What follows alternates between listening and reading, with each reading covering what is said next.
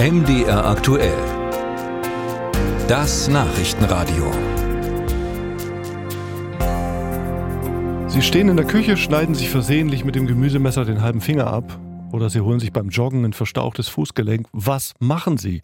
Wahrscheinlich die 112 wählen, also den Notruf. Aber die Notaufnahmen der Kliniken, die klagen jetzt schon seit Jahren über zunehmende Belastung, weil auch viele nur mit Unwohlsein oder weil sie mal schlecht schlafen, den Notruf wählen. Und das soll sich ändern. Bundesgesundheitsminister Karl Lauterbach, SPD, will dazu voraussichtlich bis Mai zwei Gesetzentwürfe ausarbeiten. Unter anderem soll der Notruf 112 besser mit der Hotline der Kassenärztlichen Vereinigung 11617 vernetzt werden. André Seifert. Mario Keil ist Leiter der Leipziger Rettungsleitstelle in einem Neubau im Westen der Stadt. Wählt jemand in der Region den Notruf 112, geht sein Team ans Telefon, erklärt Mario Keil.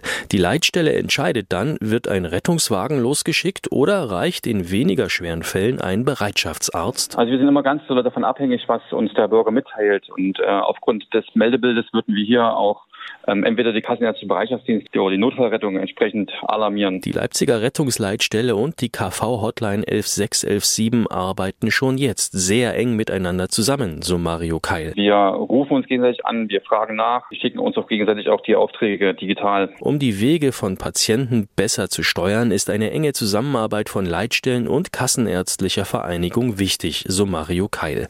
Das Bundesgesundheitsministerium will das nun bundesweit einheitlich gesetzlich vorschreiben und arbeitet zurzeit an zwei Gesetzentwürfen. Die Frage dabei ist, wie stark die beiden Rufnummern in Zukunft zusammenarbeiten sollen. Jana Stamen, der gesundheitspolitische Sprecher der Grünen im Bundestag, plädiert für die größtmögliche Vernetzung überhaupt, also eine organisatorische Zusammenlegung der Rufnummern 112 und 11617. Das bedeutet, es darf im Notfall keine Rolle spielen, auf welcher Nummer ich anrufe. Ich wende mich an die, die mir im Zweifelsfall einfällt ähm, im Hintergrund äh, wird dann die adäquate Hilfe für mein medizinisches Problem zusammengeführt. Das heißt, ähm, ich schlage schon vor, dass man die Rufnummern erhält, damit die Leute sich ein Stück weit einsortieren und dann aber im Hintergrund die Leitstellen mindestens technisch und organisatorisch zusammenarbeiten, im Idealfall sogar ähm, an einem Ort. Schätzungen zufolge ist zurzeit etwa jeder fünfte Rettungseinsatz nach einem Notruf unnötig. Die Belastung sei in den letzten Jahren ständig gestiegen liegen,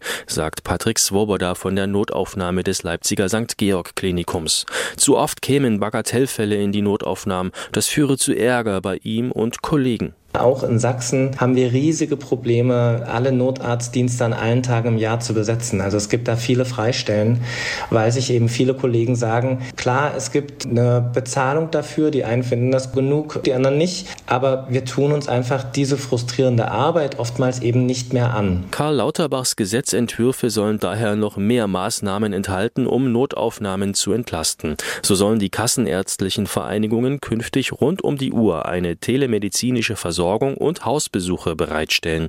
Zudem sollen bundesweit sogenannte integrierte Notfallzentren aufgebaut werden. In diesen sollen Ärzte entscheiden, ob ein Patient ins Krankenhaus muss oder ob eine Behandlung auch ambulant erfolgen kann.